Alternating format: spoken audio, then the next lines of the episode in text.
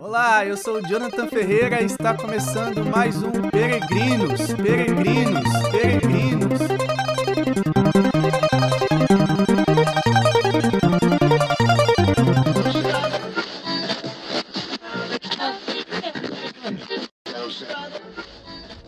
Olá, esse é mais um episódio do podcast Peregrinos.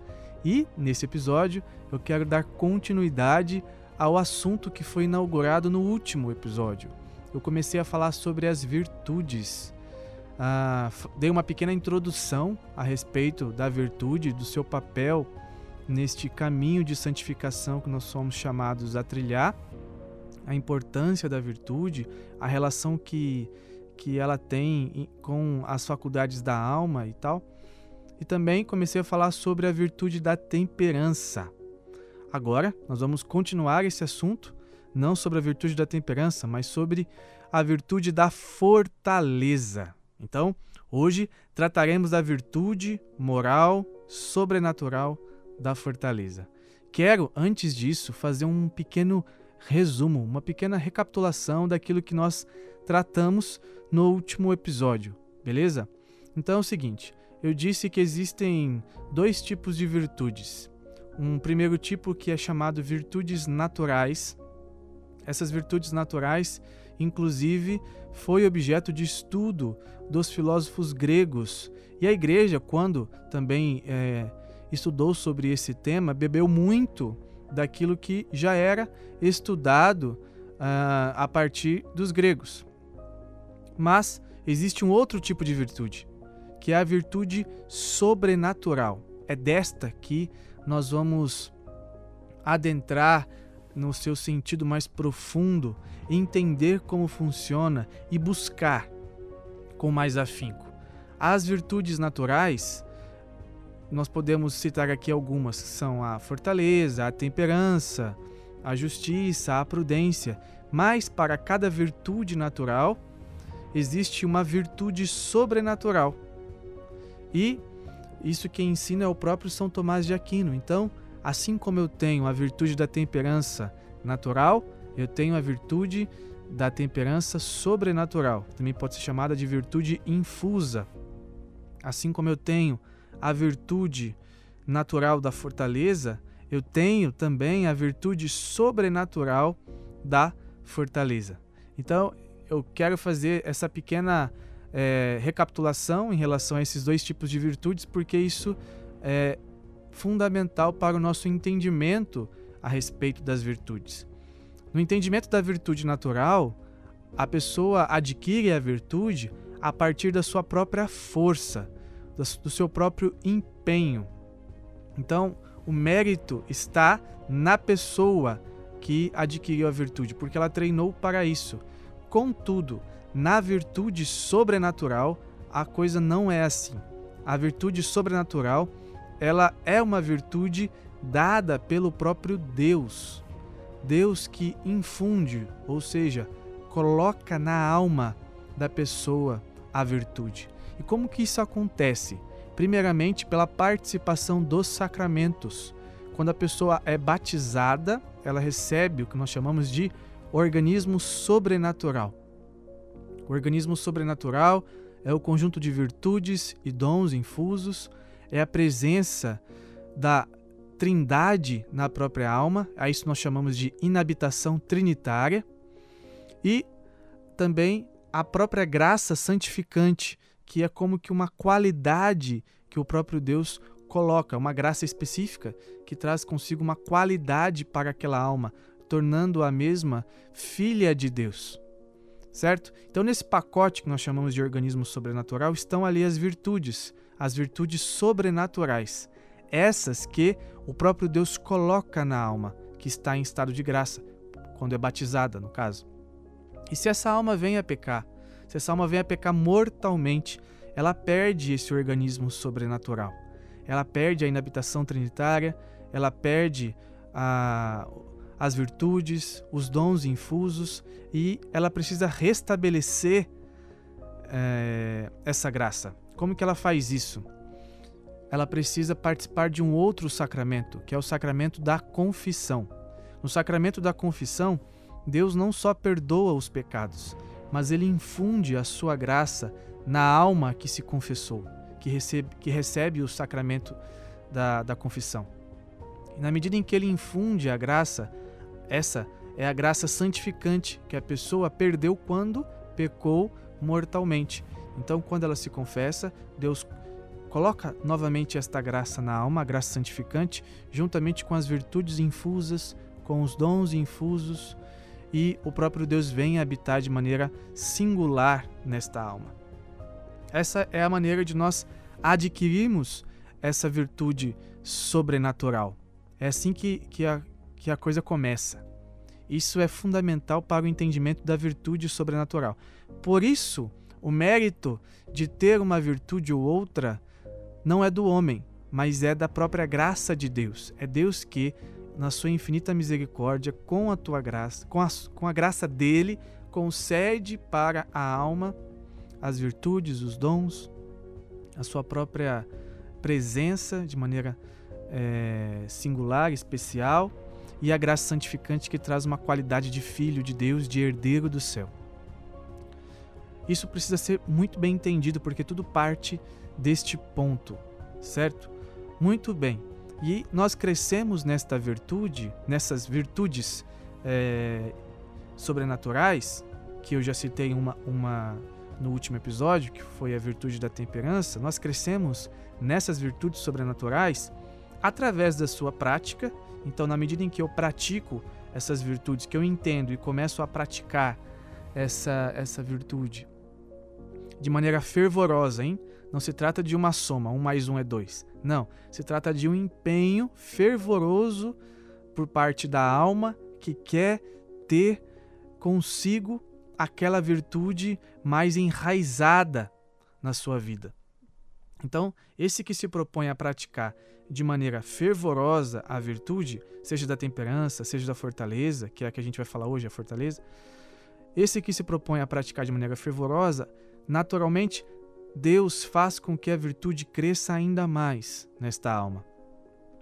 Essa virtude, ela não entra em ação por força da pessoa, e ela não cresce por força da pessoa, mas pela própria ação da graça. É a graça, é, a graça é como que a energia que corre através dos aparelhos eletrônicos. Então se imagine como um computador, tá bom? Eu sei que é uma analogia pobre, mas só para explicar. Um computador muito potente, um computador da NASA, um computador de última geração, mas que não é capaz de fazer nada sem estar ligado na tomada ou sem, ou sem ter algum tipo de energia que passe através do seu circuito e faça com que funcione toda a sua potência. Então, nós somos como este computador. Temos uma potência de é, alcançar o céu. Deus nos fez para o céu. Nós somos o computador mais potente dentre todos os outros que existem. Mas não seremos capazes de alcançar o céu de nos configurarmos a Cristo sem esta energia. Nós podemos chamar de graça. Se para um computador normal é a energia elétrica que o faz funcionar, que o faz é, utilizar-se da sua capacidade, da sua potência, para nós é a própria graça de Deus que age em nós e que nos dá esta força sobrenatural para praticar as virtudes. Então, aquele que se propõe a praticar de maneira fervorosa a virtude sobrenatural, ele faz isso com a força, com a fecundidade, com a potência da graça. Existe uma outra forma de crescer na virtude sobrenatural, que é a oração pessoal. A pessoa que se propõe a, a durante o seu dia, de maneira fiel, né? Ela não, ela não faz isso um dia ou outro, mas ela, ela cria um relacionamento com Deus. Ela se propõe a, ter é, tempos durante o dia para se relacionar com Deus. Então ela acorda pela manhã, ela tem o hábito de ler a Bíblia e ali ela faz uma oração de meditação da palavra. Ela tem o hábito de ir para a capela todos os dias e ela reserva pelo menos 30 minutos para estar com Jesus.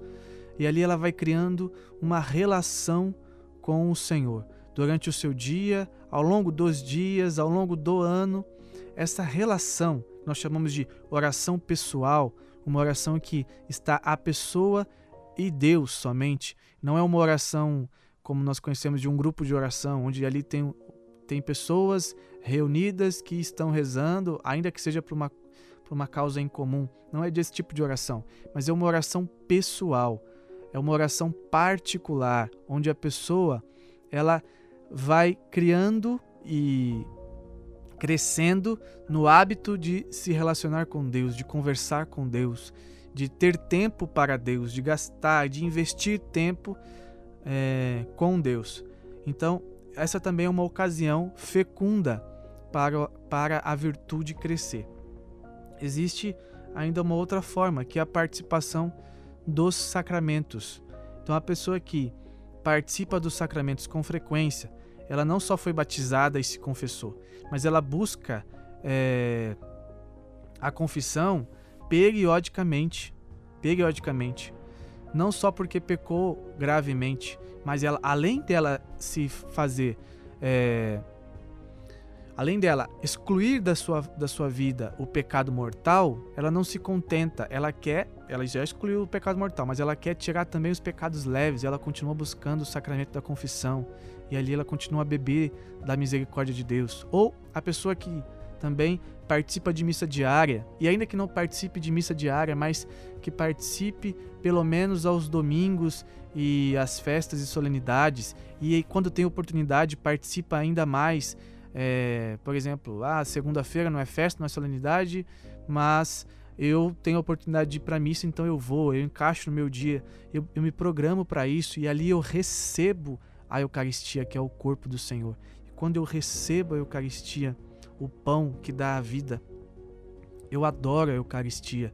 Eu comungo verdadeiramente com fé, com devoção, com piedade. Ali também é uma ocasião. Receber, participar dos sacramentos são ocasiões de crescimento na, nas próprias virtudes, porque quando eu participo de um sacramento, Deus infunde uma graça em mim. Claro, quando eu participo da maneira correta. Quando eu participo é, de qualquer forma, é como que estivesse fazendo um sacrilégio. Quando uma pessoa ela participa da missa e comunga em estado de pecado mortal, ela está fazendo um sacrilégio. Ela pode até participar da missa, mas ela não pode comungar, porque se ela comungar, estará comungando sua própria condenação ela está comungando o corpo do Senhor de maneira indigna, de maneira indigna. Então, quando eu participo do sacramento da, da forma correta, quando eu recebo a unção dos enfermos, ou até mesmo quando eu recebo matrimônio, alguém recebe o sacramento da ordem, essas são ocasiões de crescimento na graça santificante, que faz com que aconteça também um crescimento nas virtudes, nas virtudes infusas, nas virtudes sobrenaturais, certo? Então, essas são ocasiões de crescimento é, da virtude e crescimento do próprio organismo sobrenatural, porque ele cresce como que uma coisa, como que de maneira é, conjunta. Bom, tendo feito essa pequena observação, essa pequena colocação, falta ainda uma última. Eu, eu separei as virtudes sobrenaturais ou virtudes infusas em dois grupos também. Então eu disse que existem as virtudes morais e as virtudes é, teologais. Quais são as virtudes morais? As virtudes morais são, é, resumindo, resumindo todas em quatro, né? Que nós chamamos isso de temperança, fortaleza, justiça e prudência. Essas são as virtudes morais, condensadas em quatro virtudes. Por que condensadas? Porque através dessas quatro virtudes, a temperança, a fortaleza, a justiça, a justiça e a prudência, surgem outras virtudes morais. Como esse processo existe de virtudes que se derivam dessas quatro, nós chamamos essas quatro de virtudes cardeais. Então, existe um grupo de virtude chamado virtudes morais E desse, nesse grupo existem quatro principais virtudes, que são temperança, fortaleza, justiça e prudência. Es, essas quatro nós chamamos de cardeais, porque delas surgem todas as outras virtudes morais, tá bom? Esse é o primeiro grupo então que eu separei. E eu me dediquei, eu, eu disse né, que nós iríamos nos, nos debruçar nessas quatro virtudes principais, chamadas virtudes cardeais, porque é, é, importante entender e praticar essas quatro que natural, naturalmente nós também iremos praticar as suas virtudes anexas. É como que algo muito natural. Existe um, um outro grupo de virtude, né, além das virtudes morais. É a virtude teologal. Esse grupo de virtude teologal eu disse que iria tratar em outro momento, mas é, eu já posso citar aqui quais são as virtudes que fazem parte deste grupo. As virtudes que fazem parte do grupo das teologais é fé, esperança e caridade. Certo? Todas essas virtudes aqui que eu citei, seja do grupo das virtudes morais como das virtudes das virtudes teologais, elas estão dentro daquela categoria de virtude sobrenatural ou virtude infusa. Eu sei que talvez seja um pouco complicado de entender em um primeiro momento, porque infelizmente nós aprendemos mal sobre essas coisas, falamos pouco sobre elas e vivemos minimamente deveríamos viver muito mais e de maneira com de muito mais qualidade também. Mas na medida em que a gente volta e volta a esse assunto e retoma, o entendimento fica mais fácil, certo? Então, tendo feito esse resumo aqui, fecho essa pequena retomada daquilo que foi dito, da, da explicação, quero agora falar sobre a virtude da fortaleza. Por quê? A virtude da fortaleza é uma das quatro virtudes cardeais, que por sua vez as virtudes cardeais estão dentro do grupo das virtudes morais. Certo? Lembrando que sempre que eu falar de virtude, explicando sobre elas, eu estarei falando de virtudes sobrenaturais, de virtudes infusas. Não estou falando de virtudes que são simplesmente adquiridas pelo esforço humano. Não, não, não é isso. Eu estou falando de virtudes que o próprio Deus coloca na alma e que nós precisamos dar espaço para a graça agir em nós e assim também colaborar para a prática, a vivência dessas virtudes. Beleza? Então vamos lá falar sobre a virtude da fortaleza. Vamos para a definição da virtude da fortaleza. A definição que o catecismo apresenta no número 1808 é a seguinte: A fortaleza é a virtude moral que, no meio das dificuldades, assegura a firmeza e a constância no prosseguimento do bem. Eu vou tratar ponto a ponto dessa definição do catecismo, mas antes quero ainda trazer a definição que o padre Adolfo Tanquerei ele coloca também no seu livro Compêndio de Teologia Cética e Mística, porque é uma definição que esclarece essa do catecismo, não é contraditória do catecismo e vale também a pena ser citada. Então vamos lá para a definição do padre Adolfo Tanqueray. Esta virtude, falando da fortaleza, esta virtude se chama força da alma, força de caráter ou virilidade cristã.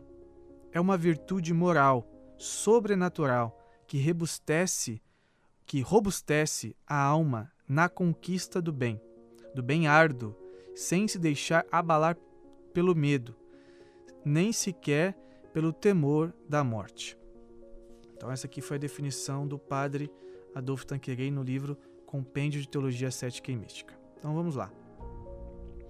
É uma virtude, né, que o catecismo coloca aqui, que ela é moral e ela nos auxilia uma certa firmeza e constância.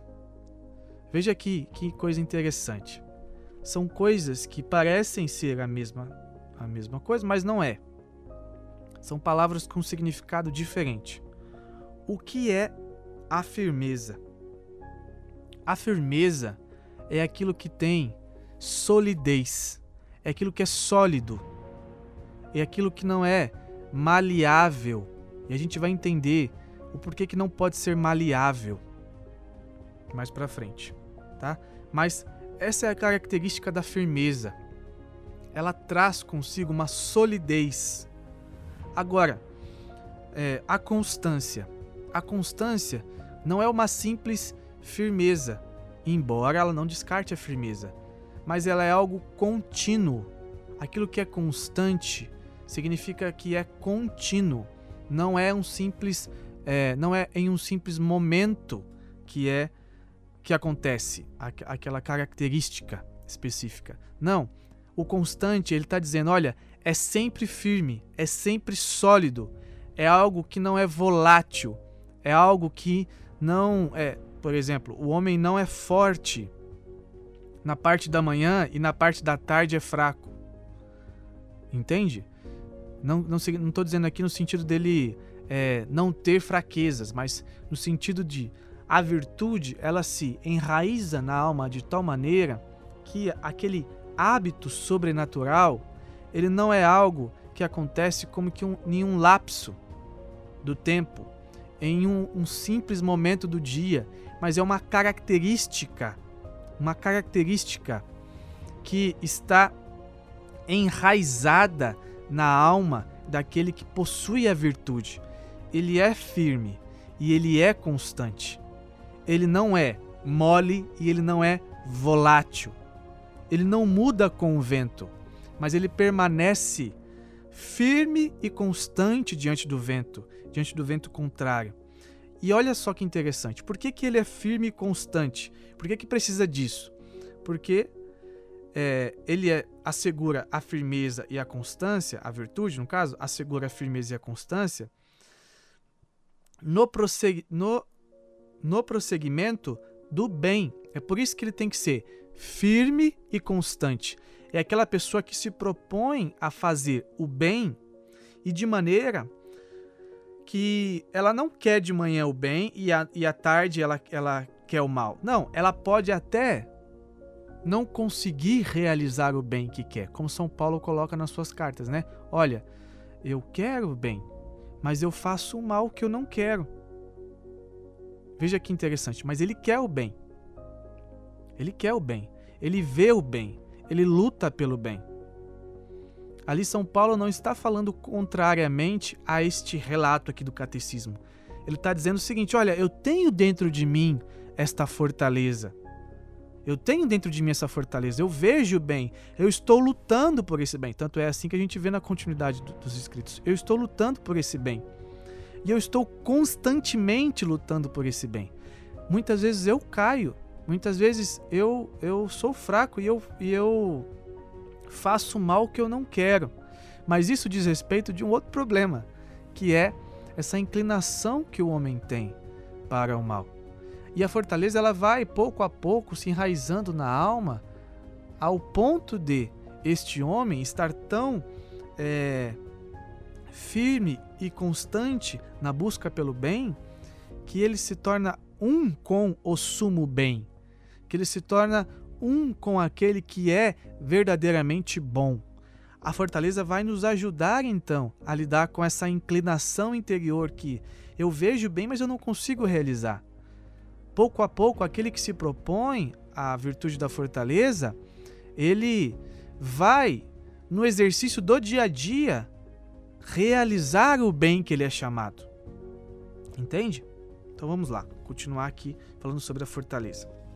Essa virtude ela regula o que nós chamamos de apetite irascível. O que é o apetite irascível?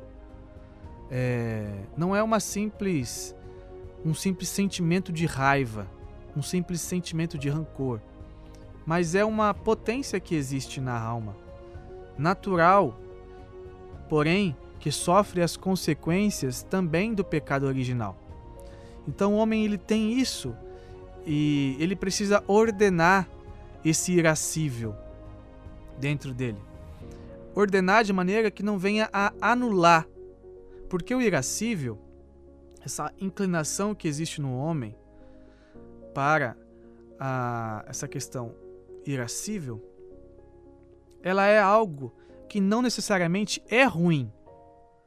Desta potência é que o homem tira a coragem para batalhar pelo bem árduo, por aquilo que realmente vale a pena ser, é, ser lutado, batalhado. Então, esse, esse irascível ele está aí como que, um, como que uma força interior que o homem tem e que ele precisa domar. Ele precisa domar. Porque, como existe uma inclinação no interior do homem, ele se deixa levar por essa inclinação ao mal e essa potência, em vez de fazer o bem, ela faz o mal.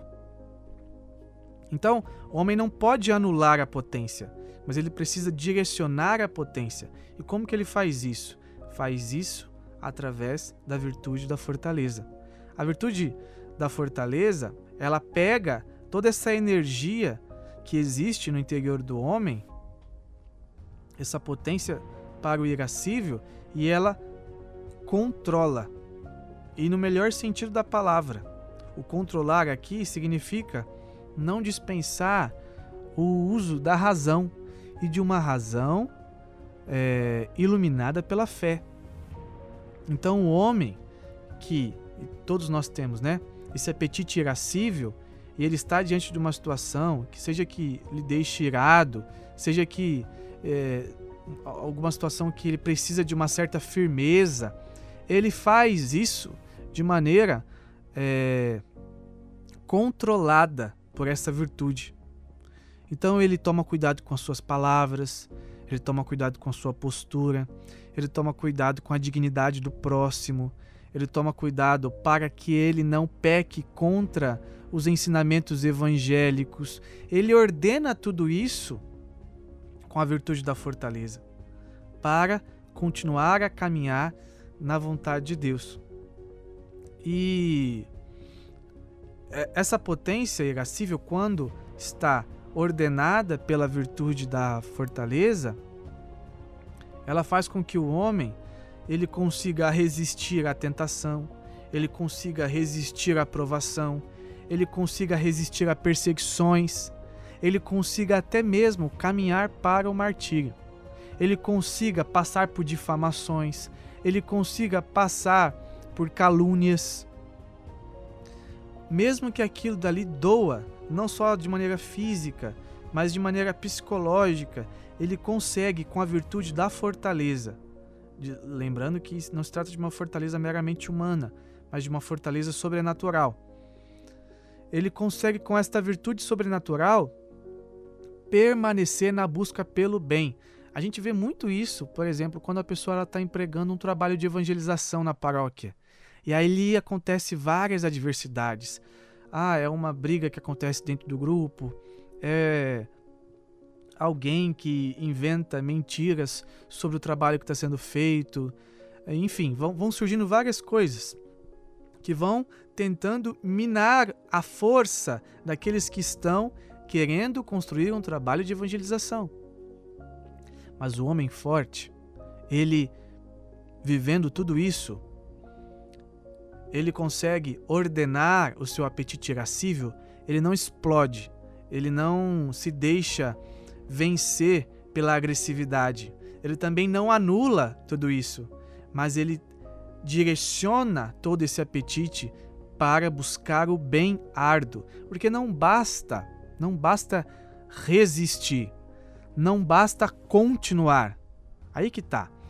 A virtude da fortaleza, ela não dá só uma firmeza e uma constância, ela dá uma firmeza e uma constância, porque esta firmeza e esta constância são necessárias para o cumprimento do bem, do bem. E o que é o bem? O bem é tudo aquilo que é virtuoso, é tudo aquilo que provém de Deus, porque o bem só pode vir de Deus.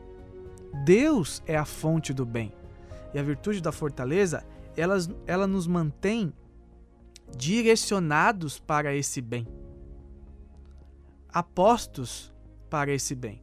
Se nós fôssemos fazer uma analogia em relação à virtude da fortaleza, nós poderíamos citar duas coisas. Primeiro, aquele guerreiro. Um guerreiro que tem um certo treinamento e uma certa habilidade, que usa a sua armadura e o seu escudo, e que usa a sua espada e a sua lança. Esse guerreiro é o homem que podemos utilizar como que em uma analogia sobre a virtude da fortaleza. Por quê? Porque o treinamento e habilidade que ele conquistou é fruto do exercício dele na própria virtude. No exercitar-se dia após dia, fez com que este guerreiro ele tivesse uma certa habilidade, seja na guerra, seja nas coisas que ele precisa fazer, uma certa força. Esse guerreiro também ele usa armadura e escudo. O que é essa armadura e esse escudo? É a maneira através da qual o guerreiro resiste, resiste ao inimigo, resiste no campo de batalha, resiste em meio às adversidades. E o que é a espada e a lança? São os objetos que o guerreiro utiliza para vencer o inimigo, para ferir o inimigo expulsar o inimigo. E esse é um bom, essa é uma boa analogia sobre a virtude da fortaleza. Por quê? O guerreiro ele precisa ter o treinamento para que assim ele consiga uma habilidade. Isso é a prática da virtude. A armadura, o escudo que ele utiliza para se proteger do inimigo, é essa fortaleza capaz de levar o homem a resistir às provações, às tentações, às adversidades da vida. E a espada e a lança também são objetos que fazem parte da fortaleza, porque o homem, o homem de Deus, forte, não é só aquele que resiste, mas também aquele que batalha, batalha contra o inimigo e precisa fazer uso das suas armas. Esse é o homem forte. E ele precisa saber manejar essas armas. Ele precisa ferir o inimigo. O guerreiro, ele fere o inimigo. Ele não fere aquele que está ao seu lado. Olha que interessante. Olha que a fortaleza ela faz isso conosco. Porque o homem que se deixa levar pela, pelo apetite irascível, de maneira descontrolada, esse homem fere todos ao seu redor com palavras, com gestos e do próprio convívio ali, no trabalho, na convivência, em tudo que faz, ele vai ferindo as pessoas. Porque ele está se deixando levar a todo momento é, pelo seu apetite irascível. Então ele tem uma, uma habilidade, ele tem a sua armadura e seu escudo, mas é descontrolado o manejo da espada e da lança. Porém, o homem forte, ele não só tem o treinamento, a habilidade, a armadura e o escudo. Ele tem também o manejo com a espada e com a lança para ferir o inimigo e não o amigo que está ao seu lado, aquele que está batalhando consigo. Entende? É, esse, essa é uma boa analogia do, do homem com a virtude da fortaleza. Existe uma outra, uma outra que a gente pode comparar com o carro. O carro, ele tem toda uma estrutura mecânica e nós temos ali no carro o pedal do acelerador e o pedal do freio. Quanto mais a pessoa ela pisa no pedal do acelerador, mais é injetado gasolina no motor, mais o motor funciona e o carro corre. E quanto mais a pessoa pisa no freio, mais aquele carro ele vai reduzindo a sua potência ele consegue fazer uma curva, ele consegue permanecer na estrada, não é? E esse carro ele tem um motor. É, o motor é aquilo que faz com que o carro ele se locomova. Ele tem energia para se locomover. Claro que existem outras peças, mas o motor é como se fosse o coração que pulsa para todo o sistema mecânico. Se nós formos comparar com essas com essas coisas que eu citei aqui, a fortaleza e o apetite irascível, nós poderíamos dizer que a fortaleza é como o pedal do acelerador e do freio. Por quê? A fortaleza leva a pessoa a acelerar, assim como leva também a frear quando necessário. E o motor, que é esta potência que irradia para todo o sistema mecânico, é o apetite concupiscível, perdão, o apetite irascível. Esse apetite irascível que traz energia para movimentar o carro. Só que ele não pode funcionar por, por ele mesmo e, e como der na telha. Ele precisa ser direcionado, ele precisa acelerar em alguns momentos e ele precisa de frear em outros momentos. Isso se dá pela virtude da fortaleza. Então, não basta um motor potente. É bom ter um motor potente. Existem alguns que têm um motor muito potente, mas é preciso saber o momento de acelerar e saber o momento de frear. Senão o carro vai bater no poste, não vai conseguir sequer fazer a curva. É... A pessoa que tem uma ira descontrolada, o falar alto, o brigar com as pessoas, é... ou aquele que é intransigente, aquele que se gaba, aquele, até mesmo aquele que faz grandes, que empreende grandes coisas, ainda que no campo da evangelização, não necessariamente é forte, não necessariamente tem a virtude da fortaleza. Essa pessoa, o fato dela ser irada não significa que ela é forte. O fato dela falar alto com as pessoas, de intimidar as pessoas, não significa que é forte. De brigar com as pessoas, de lutar por aquilo que ela acredita, não significa que ela é forte. Ou o fato de ter determinadas habilidades e se destacar através dessas habilidades e conquistar grandes coisas por essas habilidades, não significa que esta pessoa tem a virtude sobrenatural da fortaleza.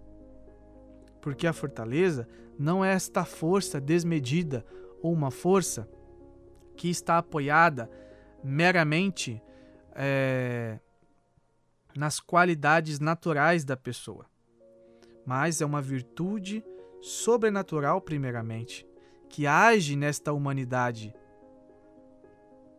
e que, agindo na humanidade, é capaz de fazer com que aquele que é, tinha uma raiva descontrolada consiga conter-se, aquele que falava alto consiga ser manso, paciente, aquele que brigava com as pessoas consiga articular um assunto entre as pessoas, convencer as pessoas sem se impor sobre essas pessoas, sem humilhar essas pessoas. Aquele que era intransigente, intransigente palavra difícil, consiga sim ter uma posição bem fundamentada, ser firme naquilo que acredita, mas ao mesmo tempo maleável quando entende que a vontade de Deus é por outro caminho. Aquele que se garantia com as suas próprias habilidades, agora consegue dar vazão à graça, acesso à graça, para que através das suas habilidades Deus manifeste a sua força, como São Paulo diz também na sua carta: Olha, é na minha fraqueza que Deus manifesta a sua força. Então, São Paulo é um ótimo exemplo disso porque a força da evangelização daquele homem colérico e, portanto, com um apetite irascível elevadíssimo, a força dele não estava no seu temperamento somente. Não, a força dele estava na graça que agiu através do seu temperamento. O seu, seu temperamento, o seu apetite irascível foi apenas matéria para a ação da graça. Ele foi o homem forte não por sua própria força, mas porque soube dar acesso à graça diante da sua realidade, da sua própria vida. Então, é, essa é a virtude da fortaleza. Eu vou passar aqui uma virtude anexa da fortaleza também, que é muito importante para nós cristãos, que é a virtude da paciência. Como eu disse no último episódio, ao praticar uma das quatro virtudes cardeais, ao praticar a virtude da temperança, no caso do último, naturalmente eu começo a praticar as suas virtudes anexas. Então, quando eu começo a praticar a virtude da temperança, eu começo também a praticar a castidade e vou crescendo na castidade. Porque eu estou falando de um organismo que está interligado entre si. Eu começo também a crescer na virtude da humildade. É isso que acontece. Com a virtude da, da fortaleza, não é diferente. Quando eu começo a praticar a virtude da fortaleza, naturalmente eu começo a praticar uma outra virtude, que é a paciência. A paciência surge da fortaleza. A paciência é uma virtude anexa que se deriva da, da virtude da fortaleza.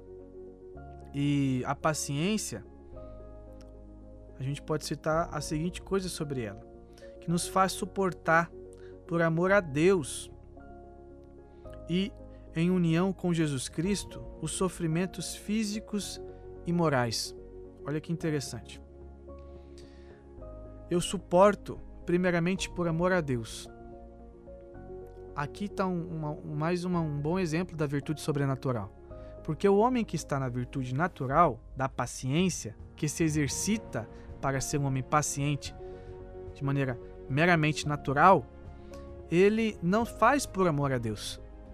Ele faz porque o objetivo dele é ser paciente, ou porque, sendo paciente, ele vai conseguir outros objetivos. Mas ele não faz porque, fazendo isto, ele estará fazendo primeiramente por amor a Deus. Não, não, não faz. Então, um bom, uma boa definição da virtude da paciência. Primeiramente por amor a Deus e em união com Jesus Cristo. Esse aqui é um outro ponto também muito importante. A prática da virtude não nos leva somente a uma configuração com Cristo, mas nos leva também a uma comunhão com Cristo, a uma união com Cristo. A configuração com Cristo significa absorver de Cristo as suas características, fazer com que cada vez mais Cristo cresça em mim e eu diminua. Agora, a união, a comunhão com Cristo significa cada vez mais me perder em Cristo, como uma gota de água que cai no oceano. E ali ela já não é mais a gota de água, ela é o oceano. É claro, nós não seremos deuses como Jesus Cristo, mas acontecerá um processo que a igreja ensina de cristificação ou de deificação, onde cada vez mais, ao assimilar as virtudes, ao configurar-se a Cristo, nós vamos nos unindo a Ele, de tal maneira que acontece uma cristificação na alma. E é daí que brota essa união, essa comunhão entre a alma que pratica a virtude e o próprio Deus, Cristo, que é exemplo máximo da virtude. E aí, nessa união, nessa comunhão, sendo um com Cristo, nós nos, nos assemelhamos a Ele nos seus sofrimentos, nas suas perseguições. Isso não só de maneira física, mas de maneira moral, psicológica. E aí a gente vai sendo é, homens e mulheres pacientes, que não murmuram, que não se revoltam, que não buscam a vingança e tantas coisas nesse sentido. Porque não, não, não basta suportar, não basta ser firme e constante. O ser firme e constante aqui não significa, ah, pode fazer com que eu sofra, que depois eu vou me vingar de você faça com que eu sofra e depois eu te farei sofrer. Não, não é isso. Aquele o homem que suporta por amor a Deus e porque quer se unir a Cristo, ele faz isso primeiramente por amor, e como Cristo não murmurou, o homem também não murmura. Porque o pagamento deste sofrimento já é o amor que ele tem por Deus e a união que ele obtém com Cristo. Então ele não murmura, ele não se revolta, ele não espera uma oportunidade para é, assim que perguntarem para ele sobre o que ele passou, o que ele viveu e tal, para ele descarregar na pessoa ali tudo que ele viveu. Nossa, olha aqui o que fizeram comigo. Eu suportei, mas eu não desejo isso para ninguém, não sei o quê, porque fulano de tal fez aquilo e tal. O homem que suporta com paciência não é o bobão, não é um pamonha, mas é aquele que sabe por que suportou, que tem sentido no suportar o sofrimento. E ele vai cada vez mais subindo a cruz e deixando-se pregar na cruz. Então ele está já ali passando pelo Calvário e ele estende o braço para que o preguem. Ele estende outro braço para que o preguem, os pés para que preguem os pés.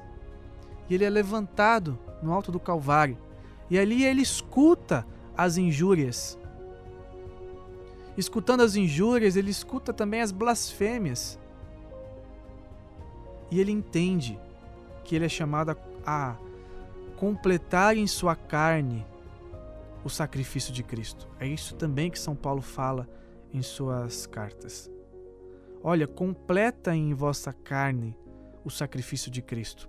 Não porque ele é incompleto, mas porque nós somos chamados a ser como ele é. Cristo é o forte Cristo é o paciente, o homem paciente. Bom, tendo falado sobre isso, agora resta é, partir para alguns exercícios. O primeiro exercício que eu quero passar aqui é o exercício de se livrar do medo, da apatia e da moleza, tá bom? Então, estou partindo do pressuposto que você está em estado de graça que você não está em pecado mortal. Se você está em estado de graça, você tem se confessado, tem participado do sacramento e tal. Então, você agora vai partir, vai partir para os exercícios. O primeiro exercício é se livrar do medo, da apatia e da moleza. Apatia e moleza é algo que a gente tem que eliminar mesmo. Não tem, não tem por que deixar no nosso dia a dia. Agora, o medo, não necessariamente a gente tem que se livrar dele porque o medo é algo necessário para a sobrevivência humana e natural, mas nós não podemos nos deixar paralisar pelo medo. Então, com muito discernimento, nós precisamos tirar o medo desnecessário e substituir pela coragem. Tirar a apatia e substituir pela atividade e tirar a moleza e substituir pela constância. Essas são três palavras que a gente precisa colocar no nosso dia: a coragem de enfrentar determinadas coisas, até mesmo situações, a atividade. Eu preciso ter uma certa atividade, eu não posso ser apático. Eu tenho que me treinar a ser proativo.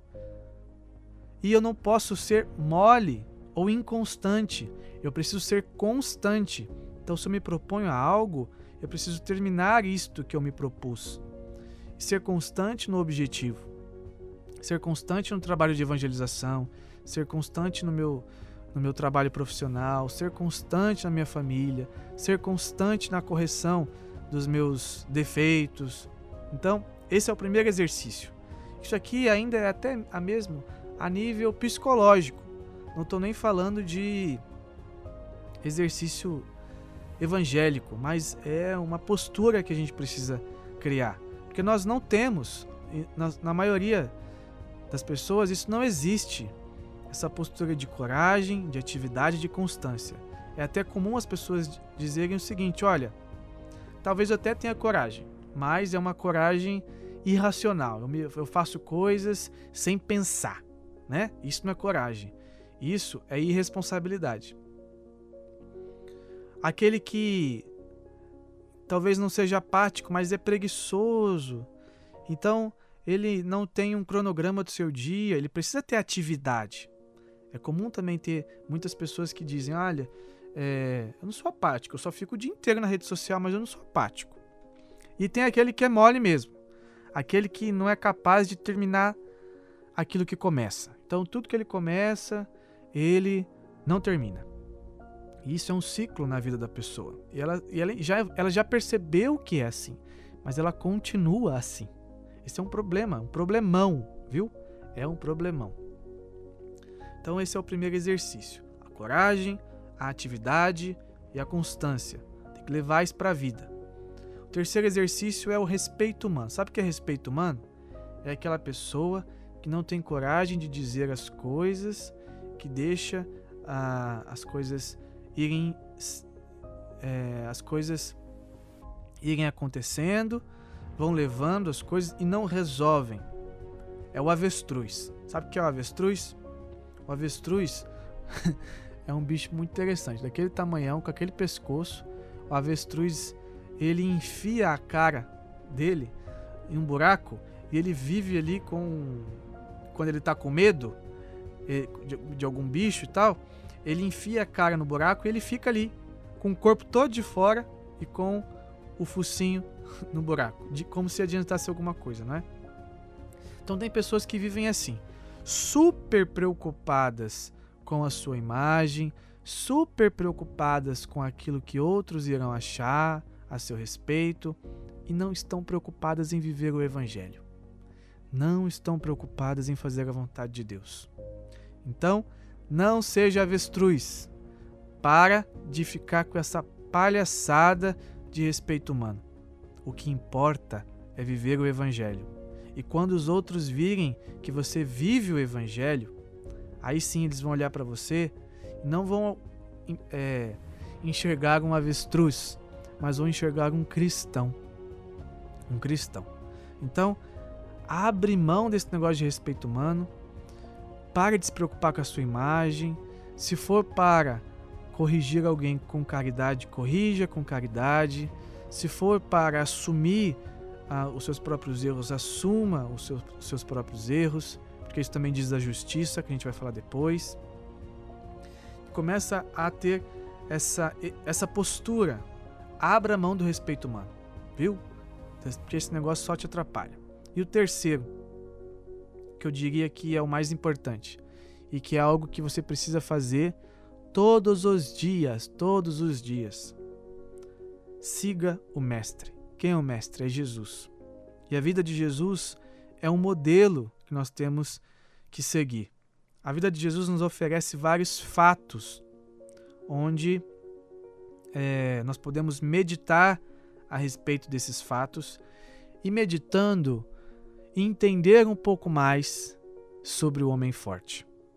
Quando você medita a vida pública de Jesus, por exemplo, você pega lá um trecho do Evangelho e você vê Jesus sendo criticado pelos fariseus, porque ele expulsava demônios. E aí os fariseus chegam para ele e dizem assim: Ah, você está expulsando? É em nome de Beuzebu, ou seja, de outro demônio. É, é em nome de outro demônio que você está expulsando Jesus. Veja só, Jesus estava fazendo bem, estava sendo caluniado, acusado de algo que ele não estava fazendo. Muita gente desiste de fazer o bem, desanima, aí vai falar pro vizinho, vai falar pro amigo, nossa, estava fazendo bem e tal.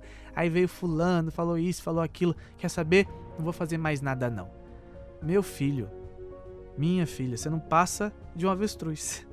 Você não passa de alguém mole, apática, medrosa, porque está preocupado com a sua imagem.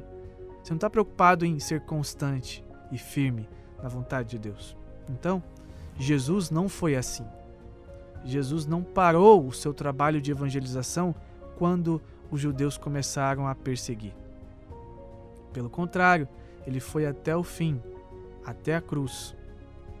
Quando você medita sobre a vida de Jesus, por exemplo, você vê que já na, na, na barriga da mãe dele, ele era perseguido.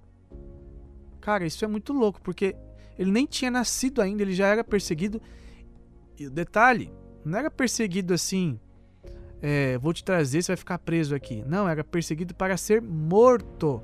O rei Herodes tinha mandado matar todas as crianças da região. E porque ele, ele queria matar, na verdade, Jesus, mas como ele não sabia quais dessas crianças seria o Messias, o rei de Israel, então ele mandou matar todo mundo. Era para matar Jesus. Então, olha só, a condição da vida de Jesus, como as coisas se deram. E claro, tem o fato da paixão do Senhor. A paixão de Jesus que começa ali na Santa Ceia e depois passa pelo Horto das Oliveiras, traição de Judas, negação de Pedro, Calvário, crucifixão, toda a humilhação que Jesus passa, flagelo, as injúrias que são ditas a seu respeito. Os santos, eles tinham essa prática, sabia? De, de meditar sobre a paixão do Senhor. Santa Teresa, por exemplo, ela indica que seja meditada a paixão do Senhor. Ela meditava isso, meditava muito. E na meditação da paixão do Senhor, eles encontravam força para perseverar. Então, Jesus é o, é o maior exemplo do homem forte, do homem com a virtude da fortaleza. E olha que coisa interessante, é um forte diferente do modelo de fortaleza deste mundo. Porque qual é o modelo de fortaleza desse mundo? Olha, se você está me prejudicando, falando contra a minha imagem, então eu vou agora te dar o troco. Se você deseja me matar, eu vou te matar antes. Esse é o modelo do mundo. Jesus foi forte sem seguir o modelo do mundo. Jesus foi forte morrendo pela salvação dos homens. Então, aqui está o maior exemplo de fortaleza. E assim eu encerro esse episódio, porque eu acredito que você já entendeu sobre a virtude da fortaleza, sobre a sua importância, por onde deve começar. Peço a gentileza de você compartilhar esse episódio com outras pessoas, porque é, outros precisam tocar neste assunto, provar deste episódio, daquilo que é tratado e caminhar rumo à santidade. Isso não é um projeto pessoal, é uma inspiração de Deus para a necessidade de um povo. Esse é o nosso objetivo primeiro fazer com que outros cheguem ao conhecimento da verdade, cresçam no conhecimento e na prática da verdade e assim alcancem a santidade. Fiquem com Deus. Fui, valeu!